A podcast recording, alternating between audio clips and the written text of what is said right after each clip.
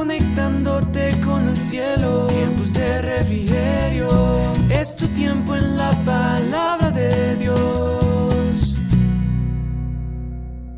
Muy buenos días para todas las personas que nos acompañan hoy. Quiero darle la bienvenida a todos los que nos escuchan por primera vez en este tiempo de estudio de la palabra de Dios. Me alegra estar con ustedes para compartir este tiempo de refrigerio y durante esta semana estaremos hablando acerca de lo que hace la palabra en nosotros.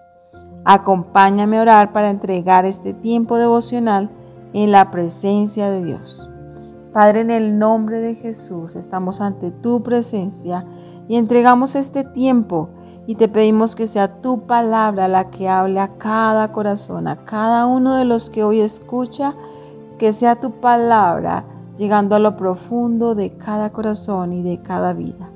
Gracias Padre, en el nombre de Jesús y quedamos en tu presencia, precioso Espíritu Santo de Dios. Esta semana estaremos estudiando lo que hace la palabra en nosotros. Y hoy miraremos un primer aspecto. La palabra nos salva y nos hace renacer. Tendremos como texto Santiago 1, 17 y 18 que dice así.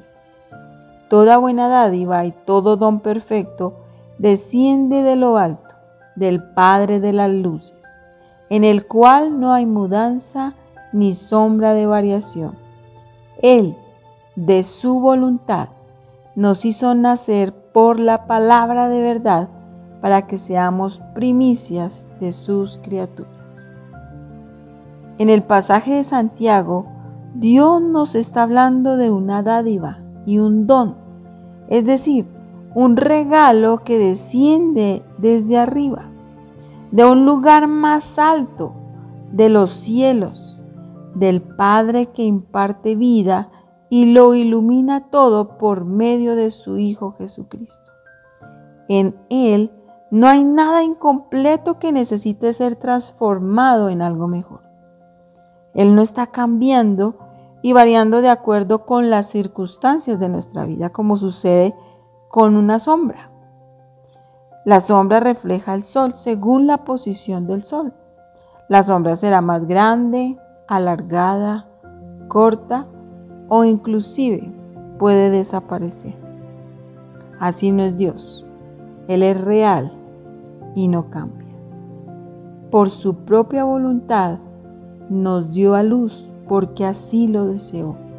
Él quiso darnos salvación en un acto que proviene de su voluntad, no de nosotros. En ninguna manera podemos ejercer influencia para ser hechos hijos de Dios. Solamente es Él quien decidió extender su gracia a nuestra vida para llevarnos a ser engendrados en Él como cuando una mujer da a luz un bebé y éste nace en un proceso que Dios conoce, pero que también sucede de manera milagrosa. Así, cada uno de nosotros cuando nos acercamos a Dios por medio de su Hijo y de la palabra y creemos en Él, somos transformados. Algo sucede en nuestro interior por medio del Espíritu Santo y recibimos vida espiritual.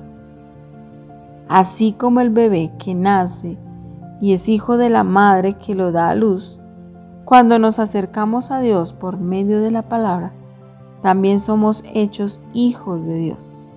Recibimos una nueva naturaleza y vida que viene al corazón en un milagro que no podemos comprender. Todo esto sucede por la palabra. Desde el Antiguo Testamento Dios trazó un plan para salvación de la humanidad.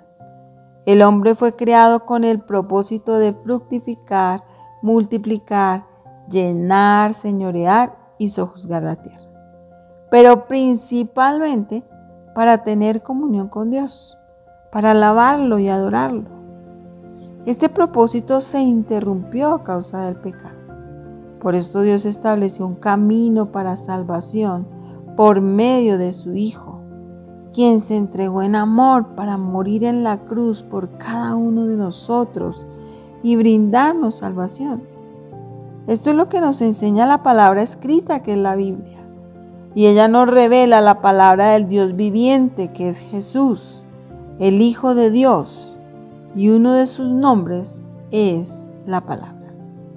Jesús, la palabra del Dios viviente, vino al mundo y dio su vida para salvación a la humanidad, para que tú y yo la conozcamos y seamos renovados y transformados por medio de ella. Amado hermano y amigo que me escuchas, si tú caminas con Jesús y le sigues, recuerda que tienes una responsabilidad cada día de ser transformado por medio de la palabra. Pero si aún no te has decidido por seguir a Jesús y luchas con esa decisión, hoy quiero invitarte para que lo hagas. Jesús es la respuesta a tu situación. Él es la palabra y solamente por medio de Él recibiremos su dádiva, su regalo de salvación y así podremos renacer a una nueva vida en Dios. Hoy te invito para que te acerques a Jesús, leas su palabra, la obedezcas, le alabes y le adores, para que vengan tiempos de refrigerio a tu vida. Vamos a orar. Padre, te damos gracias por tu amor. Gracias Jesús por tu obra en la cruz, por tu salvación. Ayúdanos a obedecer tu palabra y a caminar en ti cada día. Te amamos, te bendecimos. Amén. No olvides seguirnos en nuestras redes Facebook, YouTube e Instagram como Tiempos de Refrigerio Filadelfia. Bendiciones en este día. Les habló Claudia Moreno